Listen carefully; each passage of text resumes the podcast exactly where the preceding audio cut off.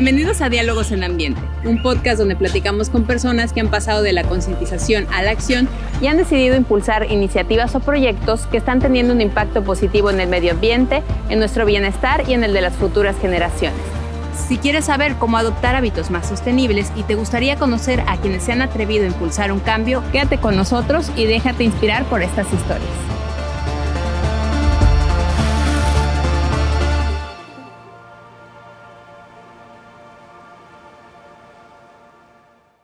Bienvenidos a Diálogos en Ambiente. El día de hoy vamos a platicar con Ana María Fernández. Ella es la fundadora de Jardines Comestibles, que es un proyecto que está promoviendo los huertos urbanos en, el estado de Veracruz e incluso en el estado de Puebla también. Eh, pues realmente, Ana María, muchísimas gracias por recibirnos. No, gracias Estamos aquí en, en, el huerto de, de Ana María, acá hay una azotea donde realmente estamos sintiendo un fresco muy, muy rico por acá. Ana María pues es bióloga, ella es bióloga, estudió una maestría en eh, ciencias en ingeniería ambiental. Así es, ¿verdad? sí, justo. Quisiera que me contaras un poquito también, Ana María, cómo fue que se te ocurre este proyecto de este, jardines comestibles, qué inquietud a lo mejor tenías tú eh, que te hizo pues nacer a este proyecto, ¿no? Bueno, gracias por la invitación. Y bueno, básicamente nace de una materia de la universidad. Este, ni siquiera era de emprendimiento, sino era de divulgación científica. Entonces, estábamos viendo problemáticas justamente ambientales y qué nos llamaba la atención. Entonces decidimos azoteas verdes y huertos urbanos. Entonces nació de ahí y pues ya eh, se terminó la materia. Entonces decidí decir, pues, ¿por qué no llevarlo más allá, no fuera de la escuela? Entonces, así fue poco a poco que empezamos a dar talleres y demás. Tiene ya seis años tu, tu proyecto. Así es. Eh, cuéntame un poquito dónde empezaste, o sea, cómo fue el primer plantita que a lo mejor sembraste. Cuéntame un poco esto también. Pues la primer plantita que sembré fue un tomate, ¿no? Obviamente fallé, todo mal. Y pues de ahí empecé a sembrar más, obviamente empecé a tomar cursos, este, a leer más sobre este, este tema, porque no solamente queríamos hacerlo la forma tradicional, sino lo queríamos hacer agroecológico, ¿no? O sea, sin utilizar químicos, plaguicidas, hormonas, ni nada que altere pues lo, lo que estamos consumiendo. Y ya entonces poco a poco, básicamente con la experimentación, eh, dimos el primer taller, eh, con familia, amigos, y ya de ahí pues seguimos este, impartiendo los, los talleres hasta la fecha. Okay. También háblame un poco de estos talleres que tú estás impartiendo. Entiendo que el proyecto es eh, dar talleres también, pero también llevas una campaña de reforestación en algunas este, zonas. Entonces, habla un poco de las eh, actividades que realizas también con jardines comestibles. Bueno, aparte de los talleres que están orientados ya sea en huertos urbanos, composta casera, lombricomposta casera, o sea, todo es trasladar el campo a la ciudad o a casa, ¿ok? Y aunado a esto tenemos una, eh, una este, programa de arborización en el que buscamos un camellón, un parque, cualquier espacio disponible en la ciudad para poder plantar un arbolito. Con esa actividad llevamos aproximadamente tres años, un poco más, eh, haciéndola casi cada mes. Llevamos más de 20 campañas de arborización esto, esto que comentabas también de sembrar en la ciudad, ¿no? Este concepto que tiene, a lo mejor estamos acostumbrados a que la mayoría de los alimentos que nosotros consumimos pues vienen del campo o tenemos esa mentalidad de que lo que se cultiva viene del campo, ¿no? Entonces, ¿cómo también a través de tu proyecto has buscado cambiar esa mentalidad en la gente de que esto, ese tipo de cultivos también se pueden hacer en la ciudad? Obviamente entiendo que algunas especies se podrán, entonces, eh, no sé cómo ha sido este trabajo también de, concientizar a la gente en este sentido. Pues sí ha sido lento, o sea, poco a poco empezando con las especies más fáciles para que también eh, no nos frustremos de que empezamos con algo muy difícil y ya no queremos hacer nada, sino con especies aromáticas, condimentarias, y ya las personas, la gente ve que sí se le está dando, o sea, que ya se están ahorrando comprar el cilantro o el perejil, y ya poco a poco empiezan a avanzar con otras hortalizas. Entonces, y obviamente con, tal vez con el ejemplo de que, miran, en esta maceta podemos tener este tipo de lechugas o este tomate. Entonces, un poco con el ejemplo que no necesitan esa tierra o suelo directo para poder cultivar. una de las justificaciones que me imagino que a veces te puedas encontrar en los talleres es que no tengo espacio, ¿no? En mi casa. Sí, sí, sí. Entonces, para este tipo de, de, excusas que a lo mejor podemos tener, ¿qué soluciones a lo mejor tú le propones también a la gente? Pues básicamente eh, les decimos que cualquier espacio de su casa que tenga al menos unas 3, 4 horas de sol directo es posible cultivar. O sea, ya sea una azotea, un balcón, una terraza, un ojo de patio, un jardín, lo que sea, es posible, o sea, no necesitan suelo, suelo directo. Entonces, sí vamos como llevándolos de la mano, así de que, ah, bueno, tienes tantas horas de sol, en esas horas de sol, ya sean muchas pocas, puedes cultivar estas hortalizas. Y así los vamos eh, llevando un poco, los vamos encaminando ¿no? en todo el proceso. ¿Qué es lo que normalmente eh, se siembra más este, en, los talleres que, que dan ustedes? de básico son las aromáticas, romero, menta, hierbabuenas, perejil y esas, pero ya las hortalizas serían tomates, chiles, rábanos, este, pepinos y melones. Y jamaica también la, la plantamos mucho. Oye, también quisiera que me contaras un poquito, entiendo que estos seis años te habrán tocado de todo, ¿no? O sea, cosas buenas, cosas malas, entonces no sé también cuál ha sido como el mayor desafío que has tenido que enfrentar a la hora de llevar a cabo este proyecto que pues no es tan común este tipo de huertos en, en una ciudad, ¿no? Entonces, ¿cuáles han sido tus mayores desafíos? Pues el, creo que el primero fue que, bueno, no hay nada, o sea, no había nadie, no existía como esto aquí en, en Veracruz y fue como darse a conocer, o sea, cómo le digo a la gente que, que pueden cultivar en casa, libres de químicos. Entonces, más que nada, así como que eh, persistiendo, o sea, ser persistente en, en esta actividad y pues luego enseñarle a la gente que no tengo un espacio, que, o sea, ¿cómo no? Me vas a enseñar, pero no tienes un espacio. Entonces, esa parte ha sido como la más, eh, la más complicada. Cuando tú iniciaste, o sea, nos contabas un poquito antes de, empezar a grabar el podcast que esto espacio que tienes ahorita no, no lo tenías cuando empezaste, ¿no? No, no, no. Entonces cuéntanos dónde empezaste y cómo llegaste a, la decisión de, de tener este espacio pues, y, y, ocupar esta parte. De básicamente en el garage hay una parte que recibe un poco de luz, pero antes teníamos una mesa de cultivo en la calle, así literal en la calle, ahí poníamos los tomates y demás. Pero bueno, pues siempre se llevaban las plantas, entonces estaba como imposible luchar con eso y fue que decidimos pues ya llevarlo acá a la azotea que hay un poco más de, de, espacio. Pero sí fue con tiempo, ¿no? Llevar, traer toda la tierra, construir las mesas, entonces fue poco a poco también, ¿cuál ha sido como tu mayor satisfacción a lo mejor a la hora de dar estos talleres o de realizar estas campañas de reforestación que ustedes realizan? ¿Alguna, no sé, algo en particular o a lo mejor alguna reforestación que digas, esta reforestación nos quedó, nos ha quedado increíble y ha sido sostenible también el, tener este proyecto? Pues, de, o sea, de la parte difícil, así como que también nadie toma en serio los proyectos ambientales o tal vez nadie quiera invertir o pagar por por ello, así como que, no, pues tienen que ver esa parte. Entonces, bueno, empezamos a dar los cursos y de verdad después de cada curso damos seguimiento a los alumnos. Entonces nos mandan fotos de lo que ellos están cultivando, cosechando. Entonces eso es lo más, lo más grato.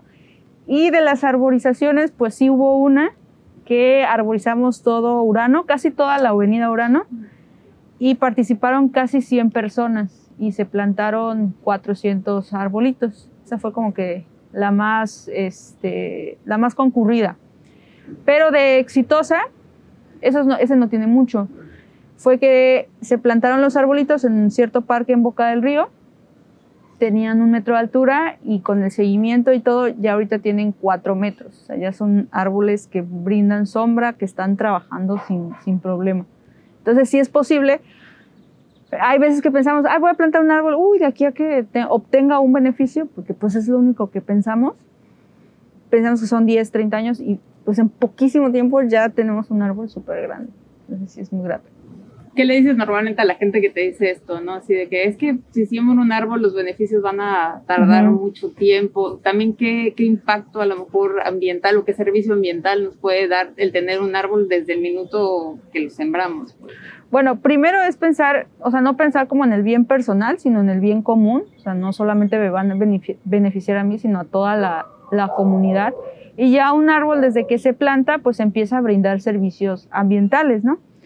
Eh, pues primero puede ser capturar dióxido de carbono y transformarlo en oxígeno.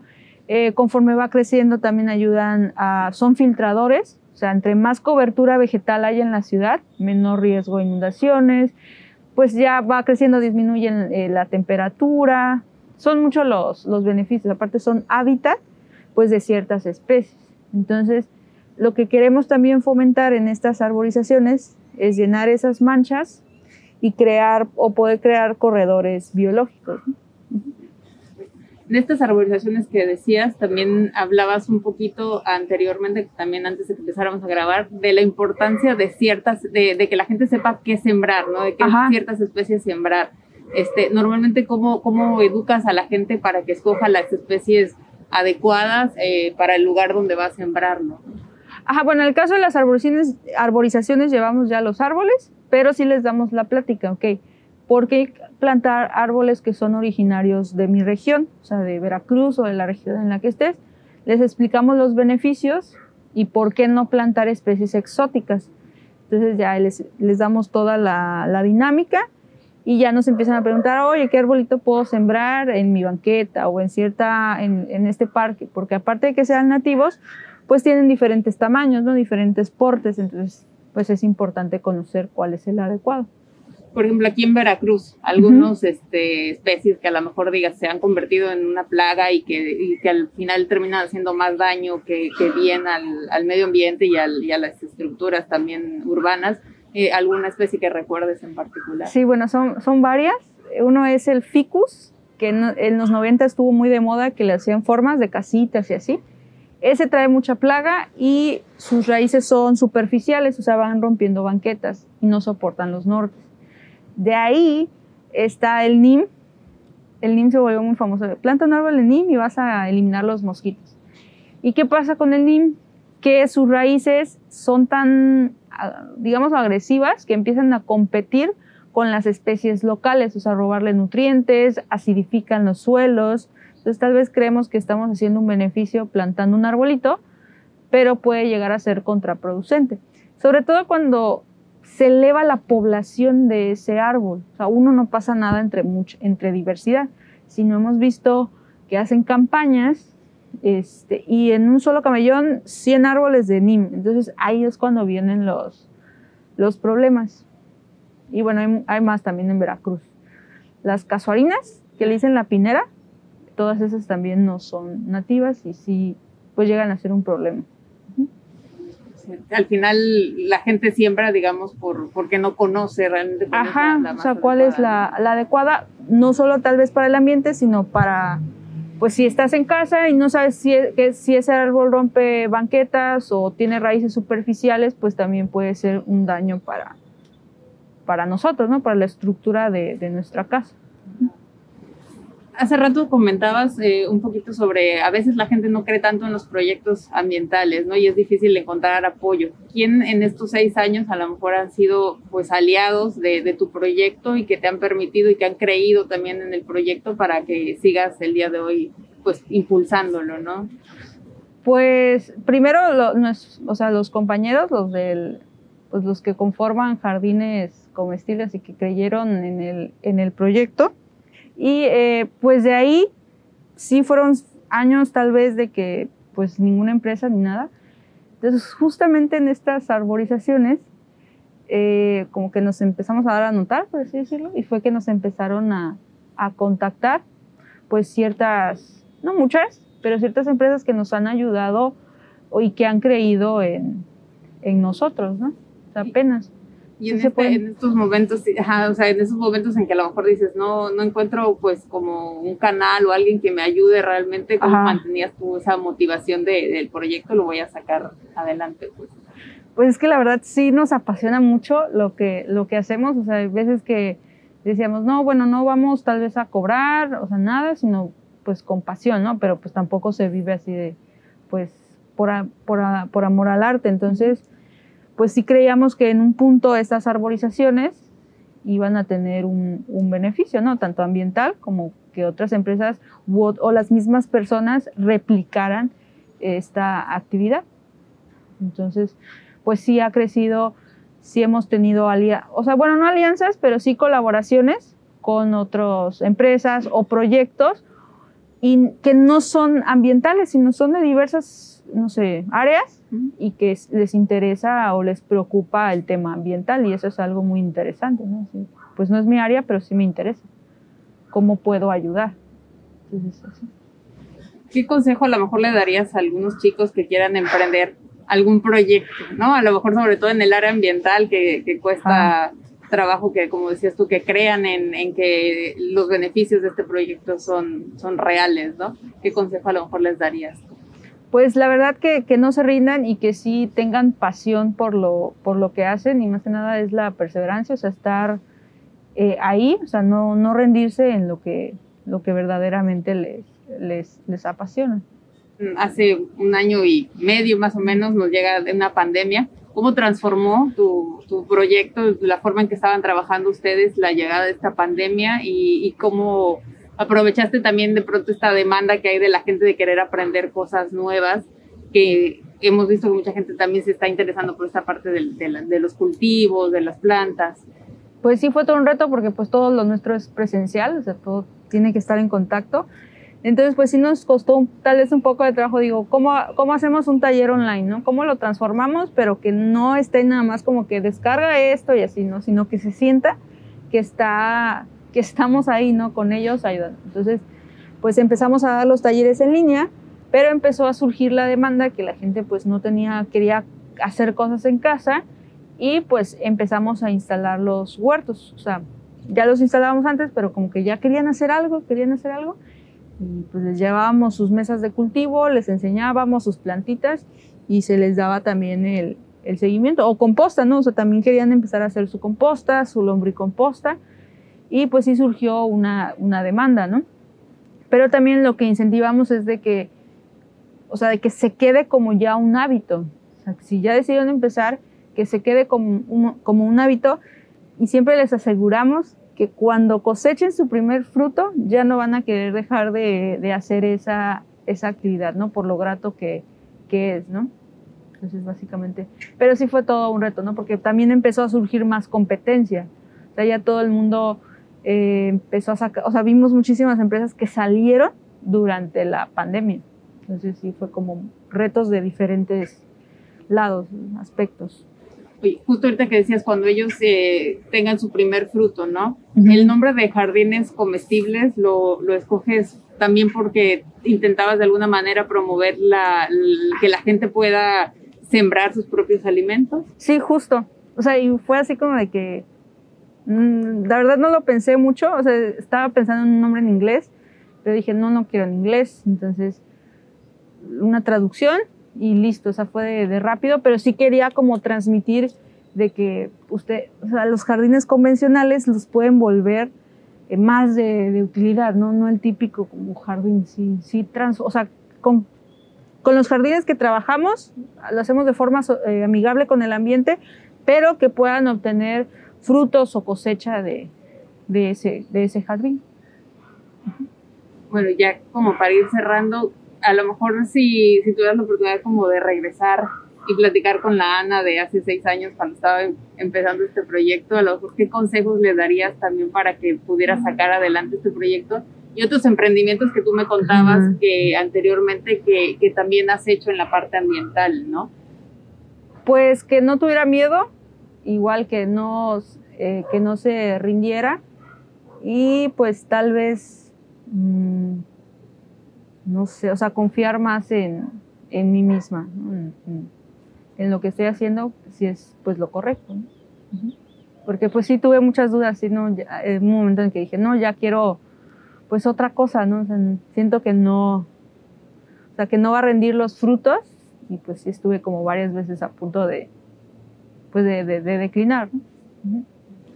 Ya por, por último, dile, dile también un poco a la gente por qué es importante el, este tipo de, huertos urbanos que tú estás promoviendo a través de este proyecto, que les pueden aportar a ellos también el tener un huerto urbano en su casa? Bueno, aparte de que es un ocio productivo, estamos generando, eh, vamos a, van a conocer todo el proceso de la planta, o sea, desde la semilla hasta conocer cómo son las flores de la lechuga, o sea, que tal vez lo consumimos a diario, pero no sabemos cómo son, o las flores del tomate o de los chiles. Entonces vamos a conocer toda esa anatomía.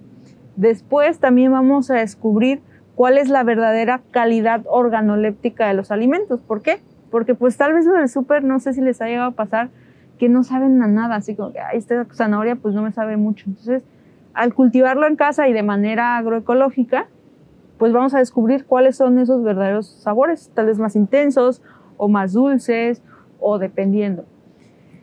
Y el último así beneficio es de que vamos, sabemos perfectamente qué nos estamos llevando a la boca, ¿no? Porque hemos trabajado pues también en el campo, o sea, del otro lado, y pues vemos toda la cantidad de agroquímicos, de insumos, o que son regados con aguas negras, aguas residuales. Entonces, al hacerlo esto nosotros o en casa, pues sabemos perfectamente que sí y que no le estamos agregando a nuestros futuros alimentos. También les decimos que el buen agricultor es el que trabaja para el suelo. O sea, no nos debemos preocupar mucho en la planta, sino teniendo un suelo saludable, pues solito va a, crecer y, a darse. Entonces sí, nos enfocamos mucho en el cuidado del suelo. ¿Y cómo dar este cuidado del suelo? pues básicamente no agregándole también químicos, haciendo compostas, lombricompostas, o sea, estarlo nutriendo. Este, por ejemplo, haciendo acolchados, o sea, la protección que ustedes ven como cortezas, o sea, estamos cuidando que el suelo se erosione o se mineralice. Entonces, básicamente es aportándole esos nutrientes que le estamos quitando con, con nuestros cultivos, ¿no? Haciendo composta y lombricomposta, básicamente. Y todo esto lo pueden aprender en los talleres que ustedes Ajá, sí, en, en los talleres. ¿Cómo los pueden contactar también la gente? ¿Cómo se pueden acercar eh, si están interesados en conocer o sumarse a estas actividades que ustedes están pues realizando? y también me contabas un poco la campaña de reforestación, ¿cada cuánto tiempo la ah, están haciendo? Sí, pues estamos en Facebook e Instagram como Jardines Comestibles. Eh, y bueno, ahí publicamos todos los talleres y las campañas de arborización. Ahí lanzamos la convocatoria. O sea, básicamente la convocatoria es que vean la fecha, la hora para que se presenten. Nosotros llevamos todo lo necesario para, para, la, para la actividad.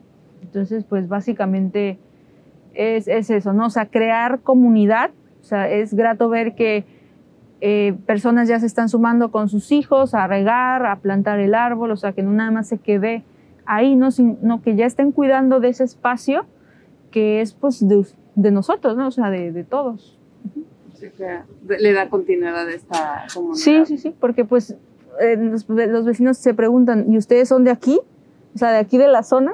Pues no, ya, pues se les hace raro, así pues ¿qué vienen a, hacer aquí? Entonces así se han sumado, ¿no? no, pues les platicamos y ya nos dicen, no, sí, justo tengo un arbolito, yo me voy a comprometer a regar y ya nos, o sea, les decimos, no, pues mándenos fotos y sí ha resultado. Y esto hace que sea sostenible también. Sí, claro, sí, pues no podemos estar regando este, todos, pero sí, sí ha, sí ha dado eh, frutos. Pues muchísimas gracias, Ana, por abrirnos las puertas de, tu huerta, eh, por eh, platicarnos un poquito más también de, todo lo que has pasado durante estos seis años con, jardines comestibles y ahora sí que invitar a la gente pues también a que conozca más el trabajo que ustedes están realizando a través de, este proyecto, ¿no? No, pues muchas gracias a ustedes por considerarnos, tomarnos en cuenta y pues cuando gusten pueden asistir también a un taller o a lo que quieran pues sí, te tomaremos la palabra. Sí, claro. Muchas gracias, Ana. No, muchas gracias a ustedes. Gracias por acompañarnos a escuchar esta historia de cambio. Si quieres tener mayor información sobre nuestros invitados o conocer más sobre otros temas ambientales, te invitamos a suscribirte a nuestras redes sociales. Nos puedes encontrar en Spotify, YouTube, Instagram, Facebook y Twitter como arroba diálogos en ambiente. Nos vemos en el próximo episodio.